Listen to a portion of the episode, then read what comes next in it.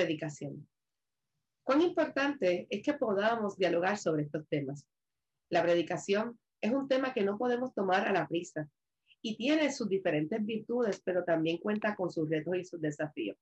Pero sobre todas las cosas, es importante que resaltemos que la predicación es, va más allá del género, sí, así como la escucha. No se encajona en un género, si es hombre o mujer, si cuánto tiempo llevo o no. No, se trata del mensaje, de la proclamación, de aquello que queremos comunicar, aquello que da vida, para que otras y otros puedan escuchar las buenas nuevas del Evangelio. Los heraldos, las heraldas que salen día a día. Y a través de los tiempos así ha sido. Tenemos unos ejemplos vivos que nos enseñan la palabra, pero qué bueno que todavía hoy, al siglo XXI, aún en medio de los cambios, aún en medio de los tiempos que vivimos, la palabra de Dios se sigue predicando en todo lugar. Y así queremos continuar hasta que Él decida, hasta que Él regrese por su iglesia. Sí, eso es lo que afirmamos, eso es lo que esperamos. Pero mientras tanto, la predicación, la proclamación de la palabra de Dios es un privilegio, es un regalo que nos otorgan a unos cuantos para que podamos continuar llevando ese mensaje de vida, de verdad. Y por eso hoy me acompaña una compañera, una amiga, alguien muy especial en este espacio en el cual estaremos hablando sobre la predicación más allá del género. Bienvenidos a Más que un café, siglo XXI, con taza de café en mano y el cántico del toqui. Hoy dialogamos con Clara Santiago de las iglesias metodistas de Puerto Rico y hoy estaremos hablando sobre la predicación más allá del género. Así que bienvenido, compañera, amiga, qué bueno estar contigo en este espacio de más que un café siglo XXI. Para mí es un privilegio que podamos dialogar, decirles a otros cuán importante es la predicación aún en este tiempo. Así que un saludo, Clara.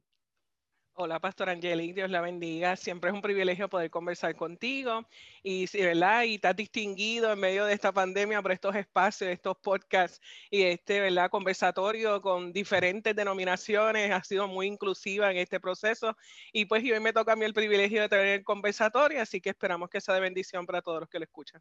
Qué bueno, qué bueno. Como tú sabes, hemos hablado en algún momento, eh, hace, hace un año comencé mis estudios doctorales en ministerio, ¿verdad? Y lo comencé en Gordon Conwell eh, Theological Seminary, que estamos trabajando, ¿verdad? Eh, eh, continuando nuestros estudios, ampliando conocimiento. Y en la primera residencia que me tocó tomar, tuve el privilegio de estar con el doctor Pablo Jiménez, donde nos estuvo dando ese espacio, estuvimos aprendiendo o reforzando la importancia de la predicación. Y como parte de, los requisitos posgrado está poder tener algunos diálogos, algunas, eh, algunos espacios donde nosotros podamos reafirmar y poner en práctica aquello que estuvimos tomando durante esa residencia.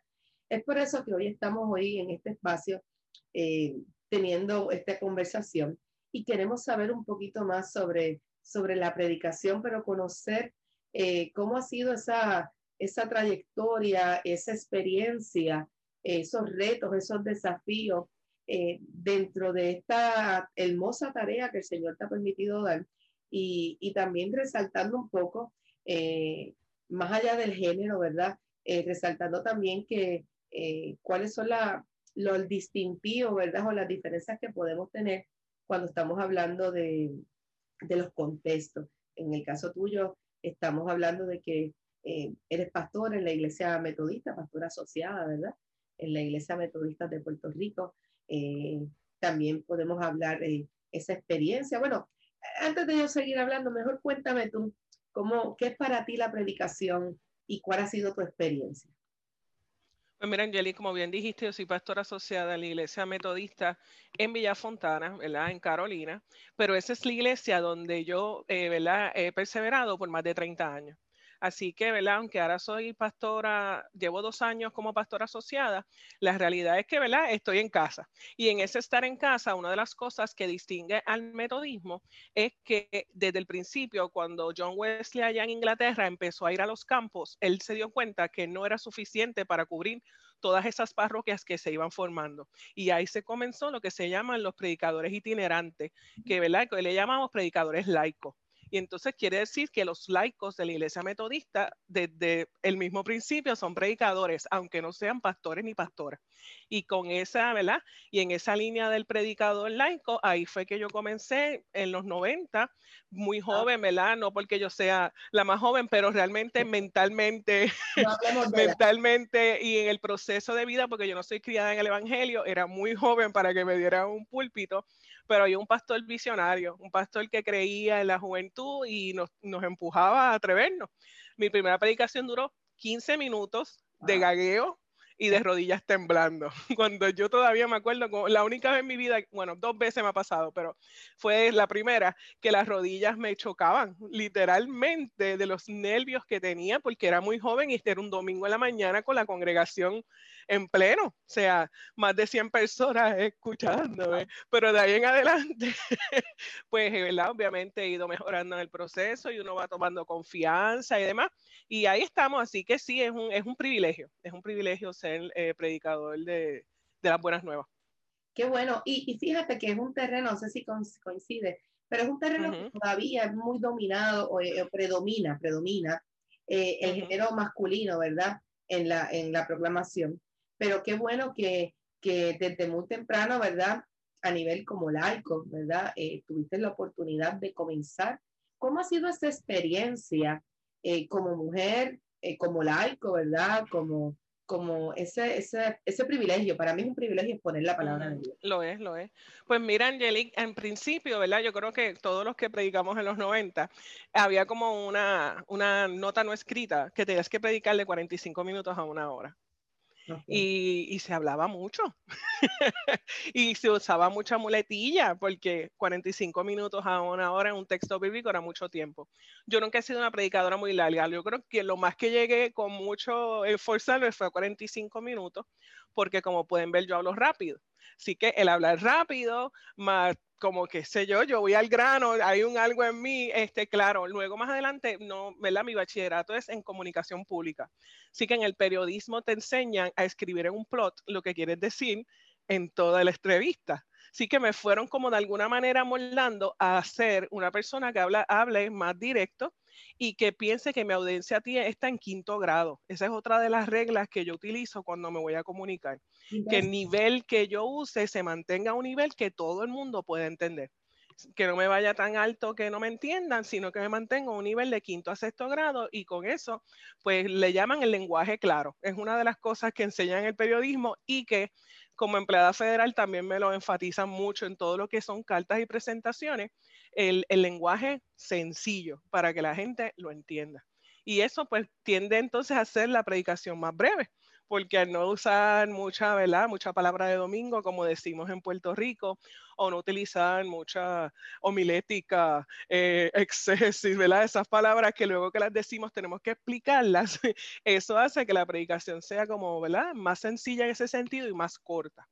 Sí, pero de todas maneras, sí, ha ido cambiando. En principio, como que todos predicábamos versículo por versículo. Ya eso casi no se da. Ahora como que tomamos un, ¿verdad? un resumen de lo que dice el texto y nos vamos ahí en la línea que, que queremos de alguna manera enfatizar. Pero en aquel tiempo también eso lo alargaba porque era casi una escuela bíblica combinada con una predicación de 45 minutos a una hora. Así que ese cambio sí lo he vivido. ¿Y qué herramientas, o sea, eh, cuáles eran tus herramientas? ¿Cómo fue que comenzaste esa exposición de laico? Pero te dieron alguna, alguna educación o simplemente te dieron predica? Excelente pregunta, este Pastor Angelic. Eh, aparte de que practicamos el fomentar a los, predicadores laicos, nos dan clases. O sea, la iglesia te da un curso básico de lo que significa predicar y las herramientas que hay. Y luego eh, le, llaman ahora eh, el Centro de Estudios Metodista, creo que es como se llama, eh, porque ya hace tiempo que no voy, porque después que te certifican, como que no hay tanto énfasis, además, como dice la maestría en divinidad, pero en principio tienes que certificarte todos los años como predicador laico. Y aparte de ir a ese centro de estudios, tienes que, dar prueba de que has leído libros en relación a, la predicación y demás. Entonces, así se mantienen esos laicos con, con cierto nivel de educación. Eh, como usted sabe, Pastora Angelique, yo soy un poquito nerdy, así que yo compraba muchos libros. Básicamente iba a la librería Bautista, porque aquí en Carolina la librería Bautista del pueblo era la, mejor, y salía con un montón de comentarios bíblicos. Ahora no, ahora tenemos internet y Google y, y hay otros elementos y Amazon, pero en ese tiempo ir a la librería de la iglesia bautista del pueblo era, ¡guau! aquello era Disneylandia. Pues, ¿cómo la biblioteca, la biblioteca del La biblioteca, sí, pero iba a comprar mis libros. No, porque, el, ah, bueno, no, porque recuerda que el seminario me llega en tiempos recientes. es como ahora. Exacto, y entonces, pues, pues nada, pues el punto es que compraba muchos libros y, ¿verdad? Y siempre, siempre estuve abierta a escuchar otras voces. Yo nunca he pensado que yo soy la voz a la hora de interpretar el texto. Y entonces, en esa línea, ¿verdad? Que no me imagino que va a ser tu próxima pregunta, cuando me preparo, empiezo como a hacer exégesis de libros. Y esa es la fácil, como digo yo, ¿verdad? Buscar un libro, otro libro, Google y combinarlo. Lo difícil es saber qué el espíritu quiere decir para ese pueblo en ese día. Ahí es donde Clara se puede amanecer, Clara puede gemir, Clara puede llorar, porque Señor, estamos hasta aquí, pero sé que le falta algo. Qué bueno, qué bueno. bueno, pero es muy bueno porque fíjate, no todo el mundo, este, muchas veces hay experiencias donde las personas simplemente empiezan a predicar, pero tienen un modelo ya sea su pastor, ya sea una persona que ¿verdad? Modelan y siguen, y en el camino es que vemos los cambios. Pero qué bueno que, que, que esa instrucción estuvo desde el principio. Oye, llevas, eh, realmente eso comenzó en el 90, eh, estamos en el 2021, eh, como pastora en propiedad, llevas eh, dos años, tres años, dos años, dos años, ¿verdad? Dos, dos. Como pastora en propiedad. Eh, hace dos años también eres egresada del Seminario Evangélico de Puerto Rico, maestría en divinidad, donde, donde yo tuve la oportunidad de conocer a Clara y tomamos clases juntas, eh, nos graduamos juntas y, y tuvimos la oportunidad de tomar homilética, ¿verdad? y pudimos ver, nos topamos con unas realidades y unos cambios. Cuando, cuando ¿Cómo tú comparas esa experiencia de antes, verdad? Porque eh, a diferencia de nosotras, ¿verdad? Yo, yo no llevo tanto tiempo expuesta en la predicación como tú. Tienes ya, estamos hablando de que, de que son, ¿cuántos años? Unos cuantos añitos. Como unos, como unos 18, 20 años, menos. Aproximadamente, ¿verdad? Este, que tienes en el, eh, predicando. ¿Cómo, ¿Cómo tú puedes comparar ese antes y ese ahora? Pues Angelique, realmente predicando llevo eh, como unos 30 ya, porque tan pronto me convertí, al poco tiempo me asignaron, este, me, ¿verdad? Me invitaron a predicar, así que llevo unos, un tiempito. Y ese predicar si no significa que es todos los domingos yo soy como la que le hago las vacaciones a los pastores. O sea, cuando el pastor o la pastora salen de vacaciones, pues entonces yo lo cubro. Eh, y obviamente, ¿verdad? De manera regular en, la programación para mantener a esos predicadores, ¿verdad? En forma, que no perdamos la práctica. Eh, y tengo que añadir que el predicador laico no solamente predica, también es da escuela bíblica y también visita, que es como son como un grupo de ayudantes para la pastoral. Y entonces, ¿cómo compara? Pues mira, compara que en principio era eh, ¿verdad? El, la tradición. Introducción, o sea, esa era la clase. Usted hace una introducción, tres puntos y conclusión. Y eso, ¿verdad? Básicamente iba, a lo mejor habían tres, cuatro, cinco puntos, pero eso, ese es el clásico, ¿verdad? Donde haces un saludo, lees el texto, le das un contexto, ¿verdad? Relativamente fácil, no son los contextos después del seminario, que hablamos, ¿verdad? De, de toda la sociedad del primer siglo, pero, ¿verdad? Se da un contexto y luego se iba a los tres puntos y la conclusión. Como te mencioné, era más largo también. Ahora, ¿verdad? Una de las cosas que a mí siempre he tenido una tendencia, pero luego del seminario se ha como que eh, acentuado más, es la cuestión del inductivo, de que no ser, no ser tan uno, dos, tres, sino llevar un poco más de, de vida, de experiencias personales a lo que es, ¿verdad? El estudio o la reflexión sobre la palabra. De por sí, mira cómo ya hablamos de reflexión, no tanto de predicación.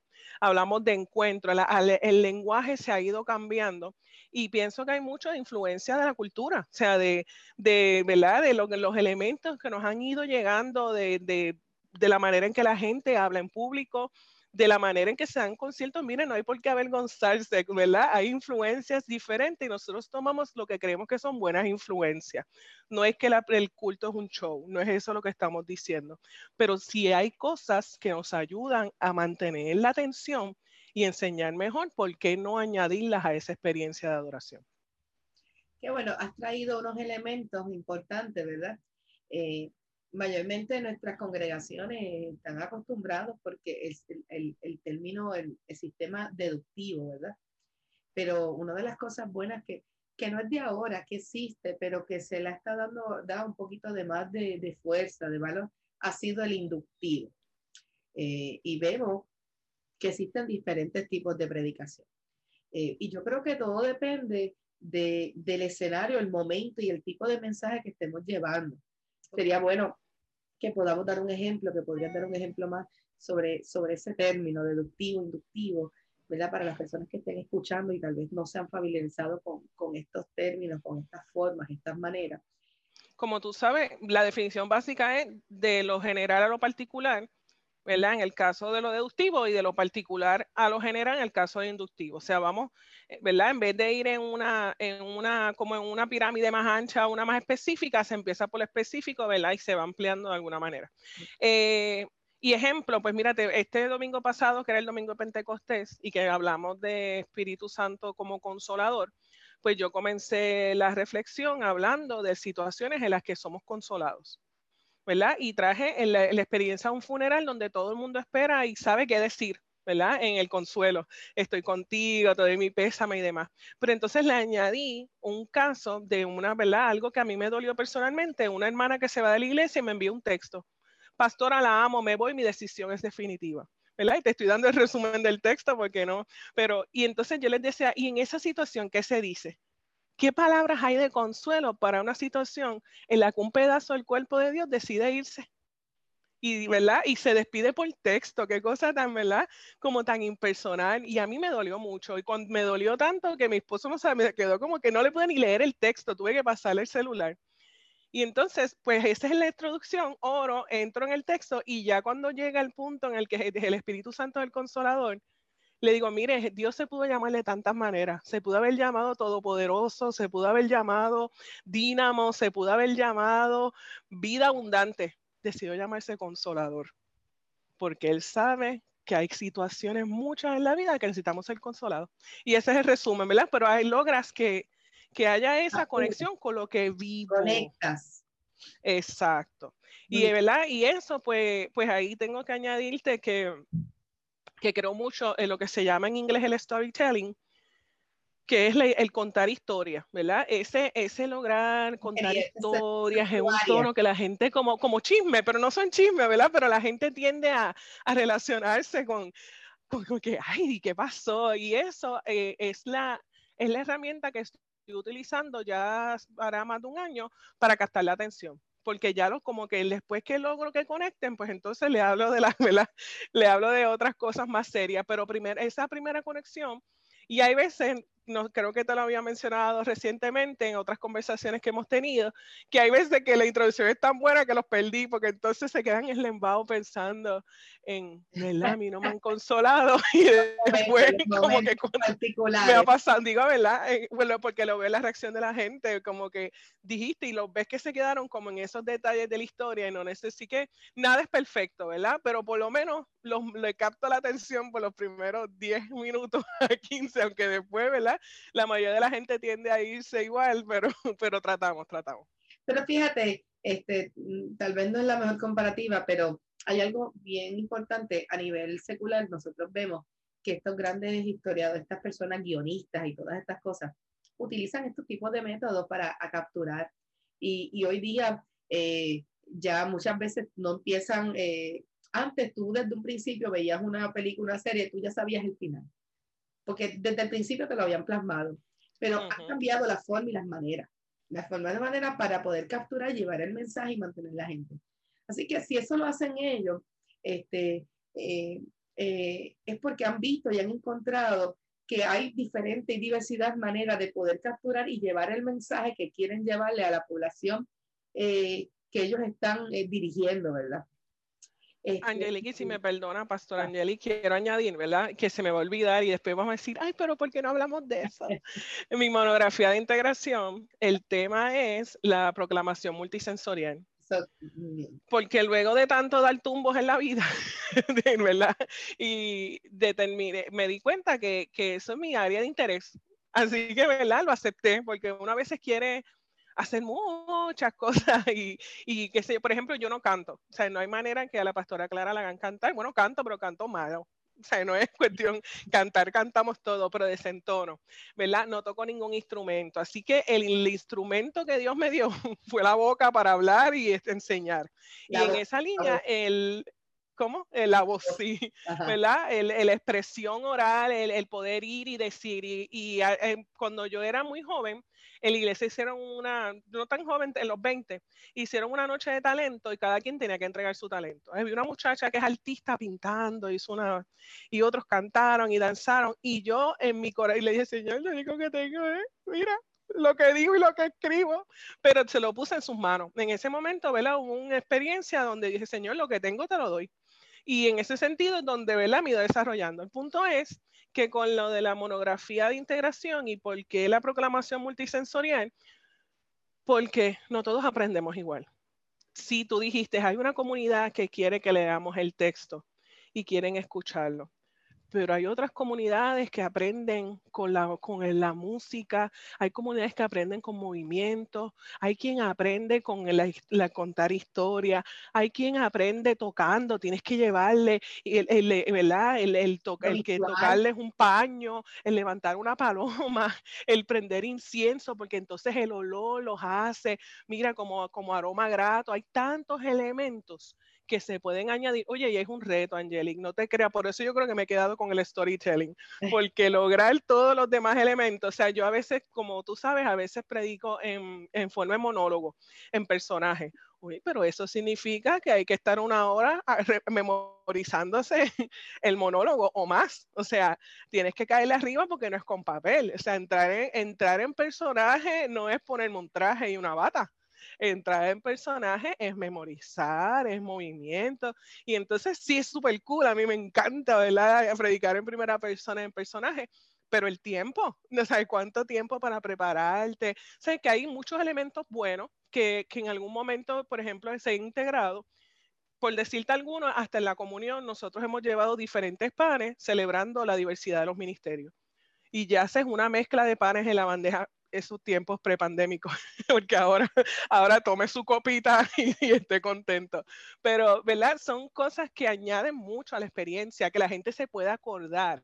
Yo me acuerdo del día que hicieron X, oye, y se habló de esto y logran hacer ese, ese encuentro, porque, ¿verdad? Yo estoy segura que los metodistas no son los únicos que nos pasa, que tú le dices de que hablamos el domingo pasado. Ay, pastora, pues ¿de qué hablamos?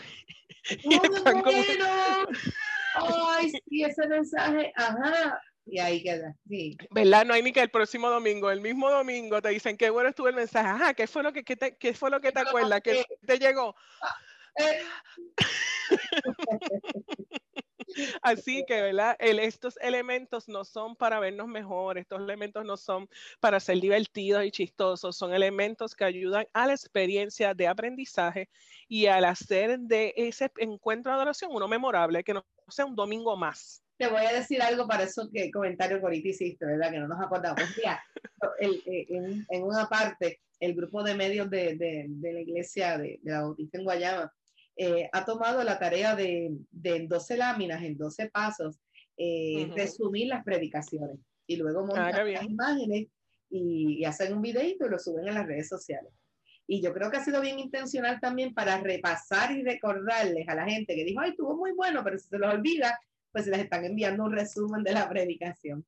Excelente, muy bueno. Son formas y maneras de poder seguir. Fíjate, a mí me gusta mucho dentro de los diferentes recursos que, que he podido tener la, la oportunidad de tener en, mi, en mis manos, ¿verdad? De poder leer, de poder aprender. A mí se me quedó muy grabado una expresión de John Stott, eh, que de hecho, y su libro se llama así, La predicación puente entre dos mundos. Eso, eso me, me, se me quedó eh, muy, muy adentro porque ciertamente yo eh, comparto eso, cómo la predicación puede unirnos, puede, puede llevarnos de punto A a punto B, puede ser ese enlace, cómo, cómo une unas realidades de vida, pero aún así sigue siendo vigente la palabra de Dios y cómo se puede hacer real en el tiempo y unirse y, y poder atemperarse a, la, a, los retos y los desafíos que enfrentamos día a día aún todavía en este tiempo. Eh, y, y, me gusta mucho. Creo que, que, es algo vital, es algo importante. Yo, yo sigo reafirmando que la predicación necesita ser, el mensaje tiene que seguir llevándose a todo lugar y que los medios y las maneras no deben ser un obstáculo. Por ejemplo, en esta pandemia, en el tiempo de pandemia 2020, 2021, hemos aprendido a utilizar nuevos medios, nuevas maneras, nuevas formas, pero el mensaje sigue siendo el mismo. O sea, cómo yo, en la, cómo yo llego, cómo yo conecto con la comunidad, el medio ha sido eh, diverso, ha cambiado tal vez las maneras. Eh, eh, en algún momento tal vez habían unos edictos eh, parados en alguna pared y ahí estaba el mensaje, tal vez periódicos, tal vez en un momento dado se abría la palabra y se hablaba en público en una esquina, en algún lugar, por las radios, se ha utilizado diferentes medios y hoy día estamos usando la tecnología como he dicho en otros momentos, mañana puede ser que no esté y va a haber otro medio porque la, la, palabra va a seguir siendo puente, va a conectar, va a llegar donde quiera. Lo importante es que nosotros podamos continuar proclamando un mensaje que vaya a, que se pueda atemperar sin perder su razón de ser, sin perder eh, su propósito y que nosotros podamos seguir enlazándolo para seguir llevando a donde quiera que vayamos. Pero también es bien cierto que tenemos que que tomar en consideración y no podemos perder de perspectiva que ante tantas aperturas, ante tantos eh, avances que hemos tenido, tantos medios que hemos podido conseguir, tantos accesos que tenemos para la información, de igual manera eh, también ha sido trastocada la verdad, la manera de llevar el mensaje.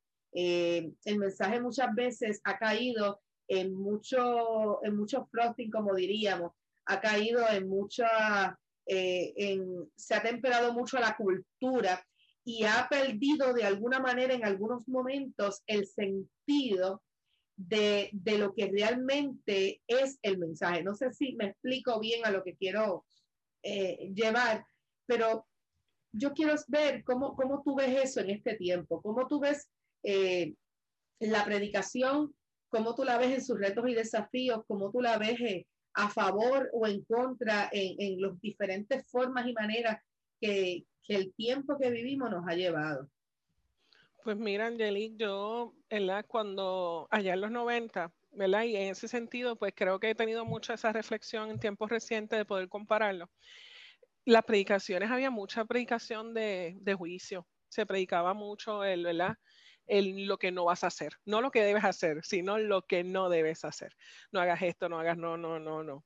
Eh, y había, ¿verdad? Como una manera de predicar más, más dura, yo pienso, éramos como más, nos colocábamos en posiciones de blanco y negro, ¿sabes? No, no se conocían los grises en estos tiempos como que predicamos más en gris, ¿verdad? Yo no me, imagino que sí que hay mucho de la influencia de la, de la sociedad en ese proceso, donde la iglesia ha sido muy criticada porque predicamos en blanco y negro, pero entonces muchos de nuestros líderes han caído.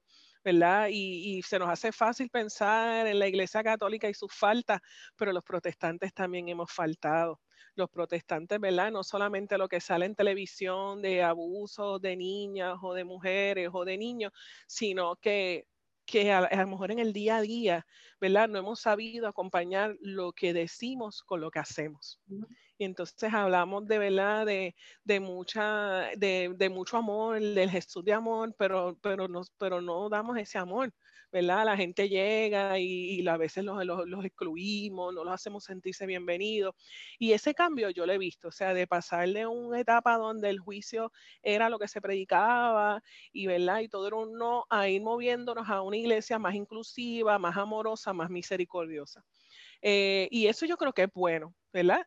Este, a veces, yo creo, ¿verdad? A veces tal vez somos demasiado buenos y la gente entonces, que a veces, ¿verdad? No, no, a mí, ¿verdad? Cuando trabajo con jóvenes lo veo, no están claros de lo que, de qué creen, porque le hemos dado tanto, tanto amor que cuando tienes que decirle, en qué creen los metodistas o en qué crees como cristiano, eh, no tan claro, pues, porque hemos sido en ese sentido eh, muy misericordiosos. Así que sí he visto ese cambio. No sé si esa era la pregunta que querías, eh, pero... Está bien, sí, sí, sí, eso, es parte de los retos de los cambios. yo creo que hoy, hoy vivimos en un momento donde hay mucho influencer. Y entonces nos hemos topado a veces que la predicación eh, no se utiliza el predicador, no, el influencer tal, ¿verdad? Eh, y, yo no tengo problemas con, el término, ¿verdad? Eh, porque yo creo que cada uno de nosotros puede ser influencia en algún lugar, en algún escenario. Lo que sí debemos tener mucho cuidado es en, lo que es, una cosa es el término para llegar a la gente y otra cosa es eh, lo que es la, responsabilidad y la seriedad que lleva la palabra predicación. Lo que es predicación, proclamación. Ese mensaje que tenemos que dar de parte de Dios, claro que es Dios utilizándonos a nosotros para llevarlo. Eh, muchas veces nosotros eh, entramos en eso de que le añadimos así, que queremos ponerle adorno, pero la palabra sigue siendo la palabra de Dios. Una de las cosas que quisiera resaltar en este, en este espacio y es que ustedes como, como iglesias metodistas de Puerto Rico, ustedes cuentan una forma, una tradición litúrgica, ustedes tienen ese calendario litúrgico, el cual ya es una guía, ¿verdad? Que le dan a ustedes de los mensajes que se estarán o las porciones bíblicas, los textos que se estarán utilizando o el enfoque van a estar llevando cada semana. Eh, y me gustaría que, que, me hablaras un poquito de eso y cuán, eh, cuán cuán favorable o, retante, ¿verdad? ¿Cómo, ¿Cómo, tú ves eso? ¿Cuán, cómo te facilita? O si, o si hay veces que utilizar este tipo de diferentes métodos de predicar eh, podría... Eh, quisiera saber cómo, cómo podría ser, si es retante o si facilita eh, ese calendario litúrgico a la hora de poder preparar el sermón o escoger el, el estilo o la forma que vas a llevarle a tu audiencia. Muy bien, pues mira, este Pastor Angelic, le explico que el calendario litúrgico que, que usan los metodistas es el mismo que utilizan los católicos, los luteranos, los evangélicos unidos. ¿verdad? La idea viene de que la iglesia es una, santa, universal. Y en la universalidad de la iglesia y en su conexionalidad, el propósito original de ese calendario litúrgico es que todas las iglesias cristianas alrededor del mundo predican el mismo mensaje el mismo día, como si todos tuviéramos el mismo encuentro con la Biblia, ¿verdad? Y, y, hace sentido, cuando te lo digo así, suena hasta romántico. Piensa ya en los cristianos en China, los cristianos en Rusia, los cristianos en Italia, los cristianos en Estados Unidos, en América Latina, todos leyendo juntos un mismo texto y aprendiendo igual. Y ese es, ¿verdad? Ese es, el, ese es el origen de que haya un calendario litúrgico. En la práctica, pues no todas las iglesias utilizan el calendario litúrgico, o sea, no es una camisa de fuerza. Las, las iglesias a las que yo he trabajado, eh, sí, utilizan el calendario litúrgico con regularidad y yo estoy acostumbrada a eso.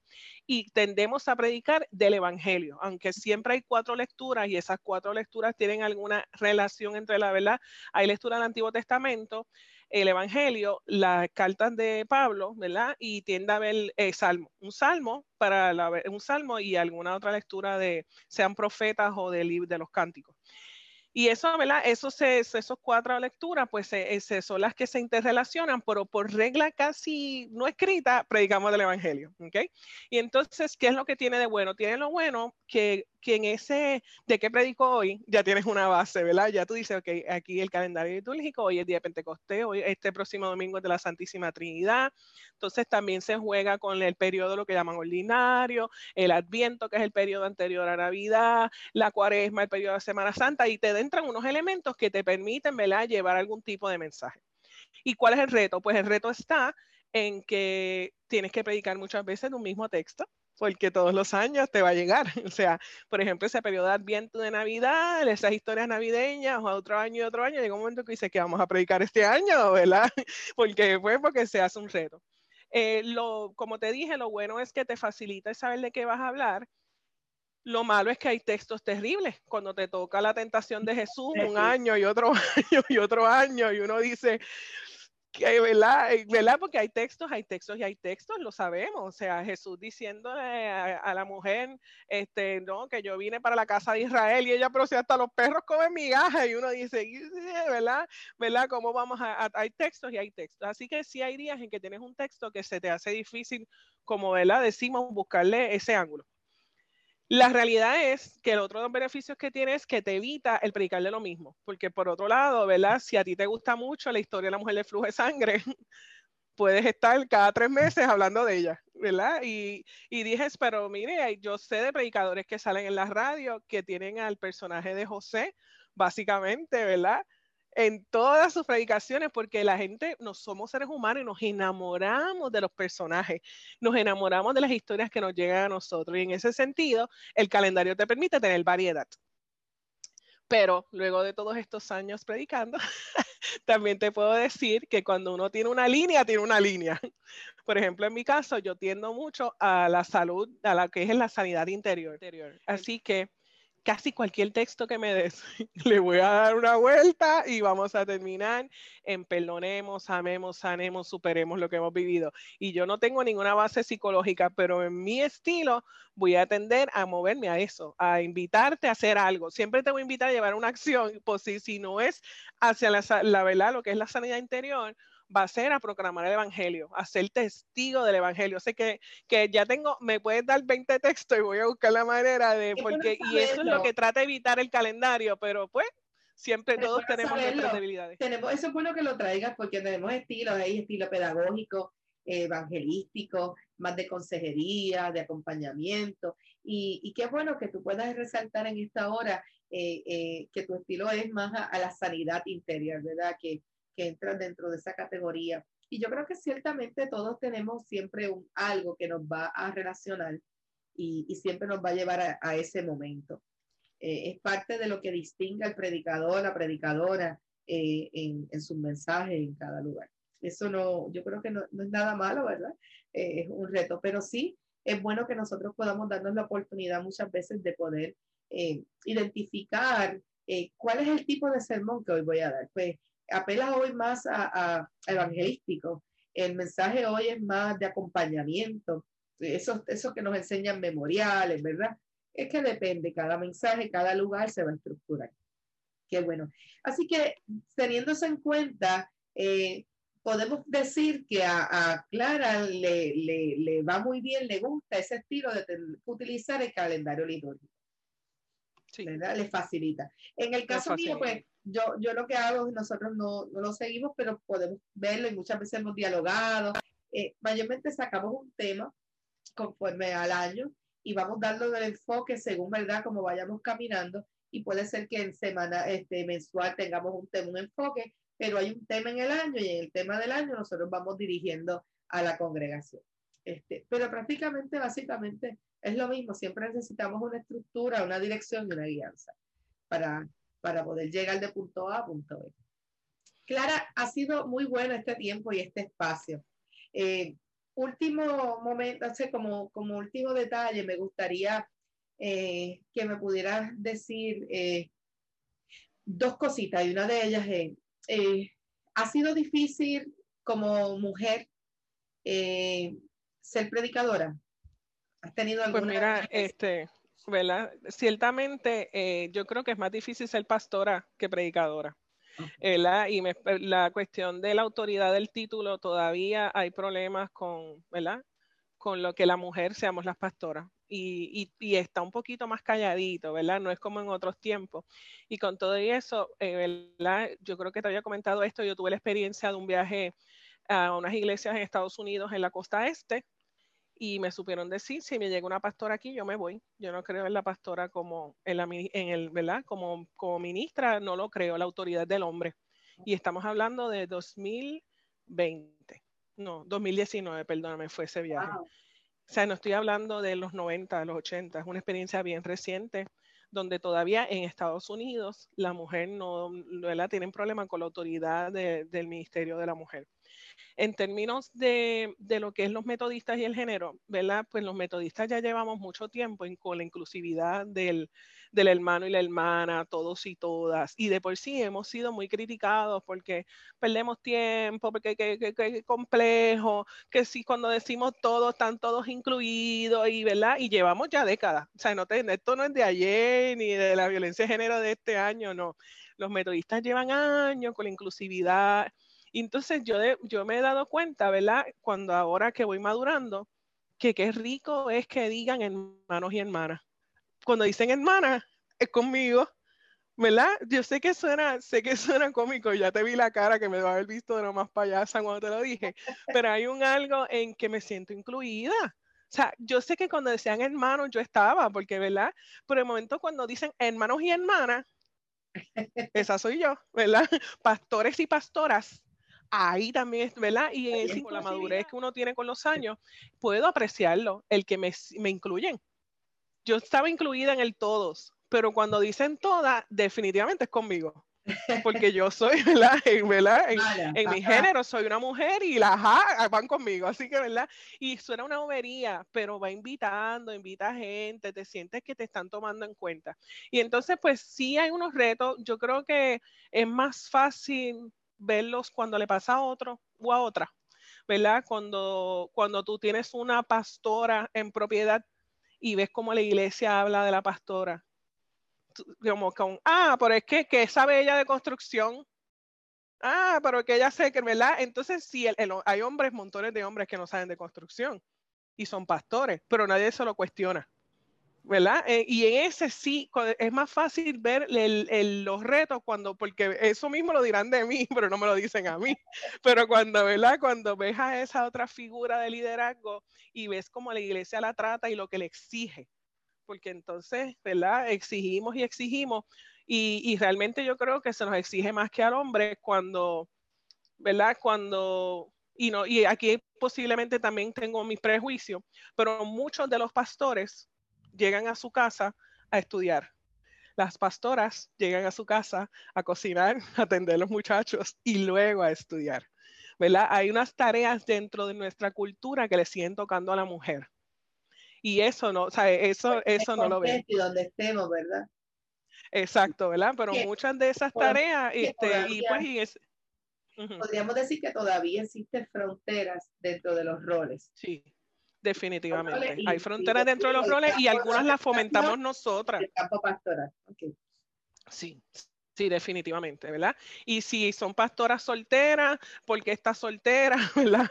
Este, hay otros retos y unos cuestionamientos, y, y pero al pastor soltero nadie le, ¿verdad? Le, necesariamente le cuestiona. Y entonces hay, ¿verdad? Hay unas situaciones que, que, que definitivamente el trato es diferente. Y la realidad es que nosotras, las que hemos decidido ser pastoras, estamos respondiendo al llamado de Dios, porque la pastora no es fácil ¿verdad? Este, la pastoral no está bien pagada. Nosotros, ¿verdad? Este, Angelique y este, tenían otra profesión muy bien pagada antes de ser pastora y, ¿verdad? Y yo soy bivocacional. Así que, ¿verdad? Esto no es porque nos guste, es que Dios nos está llamando y nos llama algo que nos gusta, pero, ¿verdad? No es, no es por gusto, quiero decir, ni por dinero, no es eso. Así que cuando Dios nos llama, aceptamos estos retos de entrar en un mundo de hombres, porque la pastoral es un mundo de hombres y nosotras estamos abriéndonos ahí espacio ya hace unas décadas, pero ha sido, ¿verdad? Unos momentos más productivos que otros. La segunda y última pregunta, ¿verdad? Que quería hacer antes de concluir este espacio. Quiero que tal vez nos dejes con algunas pinceladas y nos puedas trabajar. Eh, los retos de hoy día, de hoy, ante esta pandemia, ha cambiado tanto el escenario Eh, cada año lo trae, cada situación, pero eh, tenemos unos elementos y unos retos que se añaden al momento de proclamar, ¿verdad? Desde el punto de proclamar. Y dentro de ello, hemos visto que la tecnología es un aliado, pero también ha sido un reto para aquellos que no están expuestos a ello y aun cuando tú tienes conocimiento, eh, ha sido unos cuantos retos el poder seguir llevando eh, este mensaje, eh, aún a pesar de la distancia y aún en las diferentes plataformas y medios. Me gustaría que, me trabajara, me, dijeras algo, que nos dejaras con algo con esto antes de terminar sobre esta experiencia en este último año, en estos últimos meses desde la, la plataforma de la proclamación. Uno de los retos evidentes con la pandemia es la tecnología, eh, la tecnología porque tuvimos un aprendizaje acelerado, la tecnología porque entonces la predicación es a 10 o 15 minutos, ¿verdad? En el caso nosotros decidimos hacer un culto de media hora que incluye liturgia, oraciones y predicación. Pensando en qué? Pensando en que en que la gente tiene poco espacio de atención, en que si le alargamos el culto, se van, desconectan. Así que le damos un culto de media hora, eh, lo grabamos, cada quien graba en su casa, se lo enviamos por video al pastor Samuel Febo, que es, es el titular, pero que es el que es el diestro en tecnología, y él monta ese culto de media hora y le queda espectacular. Usted puede sentarse, ¿verdad? Eh, nosotros estamos muy contentos con ese producto porque es un producto donde te sientas y te puedes creer que estás en la iglesia, ¿verdad? Te logra llevar a eso siempre y cuando pongas de tu parte, como todo, porque si estás mirando el celular, pues no podemos hacer nada. Pero en la manera en que te esfuerces, eh, ¿verdad? Pues te sientas ahí, te sientes que estás en ese, en ese, ¿verdad? En esa comunidad, porque el reto fuerte fue seguir siendo comunidad, porque la realidad es que la pandemia nos ha traído la pregunta de para qué queremos iglesias, templos, si podemos ser templo desde casa. ¿Verdad? Y ahora que volvimos a la apertura, sabemos que, ¿verdad? Que hemos regresado a las iglesias, sabemos que un montón de gente no ha vuelto. Te dicen, te veo en línea. Pues porque le dimos, le dimos, ¿verdad? Hay un catering de opciones. El otro reto que tiene la tecnología es la competencia. Dije un catering de opciones y me acordé, ¿verdad? Tienes, o sea, no tienes por qué ver a tu iglesia local. Puedes ver a quien tú quieras en línea porque te dijimos, el culto se hace en línea. Así que si no te gusta la hora de tu iglesia local, tienes millones literalmente de cultos a los cuales asistir. Así que tenemos una competencia directa donde comparan y donde llegan a la pastoral. Ay, pastor, ¿por qué no hacemos esto? Ay, pastora, ¿por qué no lo hacemos en Facebook Live si ellos lo hacen en Facebook Live? Pastora, ¿por qué no lo pasamos en YouTube si ellos lo pasan en YouTube? ¿Verdad? Nos trae el reto de que de momento se hacen unos expertos en tecnología y adoración digital y, y uno tratando, ¿verdad? Con los recursos que tiene hacer lo mejor posible y como que la vara sigue subiendo. Así que definitivamente tenemos esos retos que son reales. Y eh, ciertamente el otro reto, ¿verdad? Que a mí en principio era lo que me causaba más estrés en la programación, ¿verdad? Me levantaban mis niveles de, de, tensión, es el que eso queda grabado. no estoy en mi iglesia que predico para los 70, 80, 100 que están sentados allí, que si digo tres disparates, los tres disparates los oyeron los que están allí sentados y que ya hablamos que tienen una memoria corta. No, se quedó grabado. Así que van el día que quieran y escuchan mis tres disparates. Así que para que no escuchen mis tres disparates, eso significa que hay que saber lo que se dice, cómo se dice, a quién incluimos, de quién hablamos, qué ejemplos damos, cómo hacer lo que sea para toda esa, ¿verdad? Para el mundo, por decir algo, ¿verdad? No el mundo no está viendo nuestros cultos, pero si el mundo viera nuestros cultos, se pudiera sentir identificado, no se sienta, yo no pertenezco a esa iglesia de Villa ¿verdad? Hay que hacer una apertura de mensaje que, que es un reto. Y ciertamente lo mismo, ese reto nos trae que lo que vivimos, el contexto donde estamos, quieren escuchar una respuesta en ese mensaje. ¿Verdad? Y si y hablamos de cómo manejar la pandemia y eso es fácil.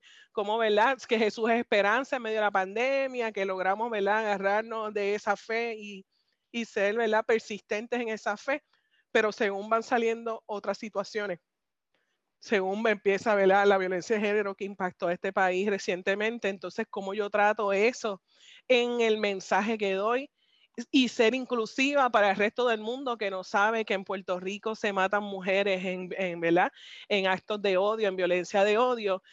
¿Cómo trabajar eso en, en, las redes? porque ¿verdad? el mensaje no es ya nada más para el que, el que está aquí leyendo el periódico y viendo en las noticias, es un mensaje para otra mucha gente. Así que sí hay unos retos en, en el contexto de, de, la aplicación, de la pertinencia de ese mensaje para que sea pertinente para la iglesia local y sea pertinente para el rebaño potencial que pueda haber en las redes. No, y hay que hay un grupo que estamos atendiendo en diferentes lugares, diferentes contextos, el lenguaje, la forma.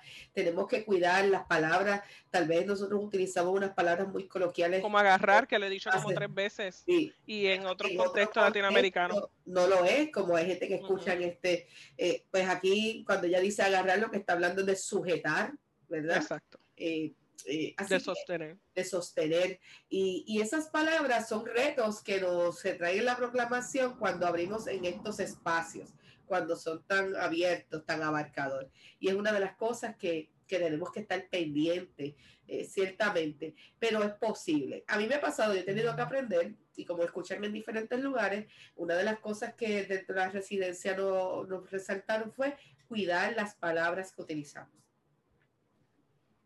por otro lado, Angelique, ¿verdad? Y, y esto, ¿verdad? A veces somos muy estrictos con, ¿verdad? Nos ponemos muchos pero, pero hemos sabido de gente que te dice, puertorriqueños que viven en los Estados Unidos y te dicen, yo los escucho solamente por escuchar la voz de casa escuchar el acento de los puertorriqueños, porque, ¿verdad?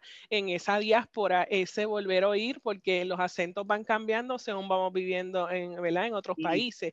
Y, vamos, y entonces ellos dicen, yo los oigo solamente para escuchar, ¿verdad? Y los puertorriqueños nos distinguimos porque cortamos las palabras y las R las decimos como L. Y eso, ellos, a pesar de que, ¿verdad? Son... Eh, regionalismos muy terribles que pudiéramos mejorar, son tan parte de nosotros que esa diáspora dice, qué lindo escuchar a los puertorriqueños. bueno, qué bueno ha sido tener el diálogo contigo. Este, ha sido un placer poder estar compartiendo este espacio con mi amiga, compañera eh, Clara Santiago.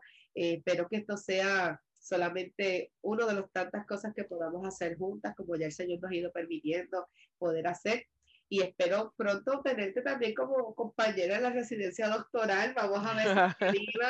Eh, le damos gracias. Así que esto ha sido hablando hoy sobre la, la predicación más allá del género. Hemos conocido un poco de, de, cómo ha sido esa trayectoria de nuestra compañera este, Clara, ya le iba a cambiar el nombre, Clara, y ha sido como parte de los requisitos de la post-residencia doctoral en ministerio de Gordon Conwell Theology Seminary. Así que le damos gracias a cada uno de ustedes por acompañarnos.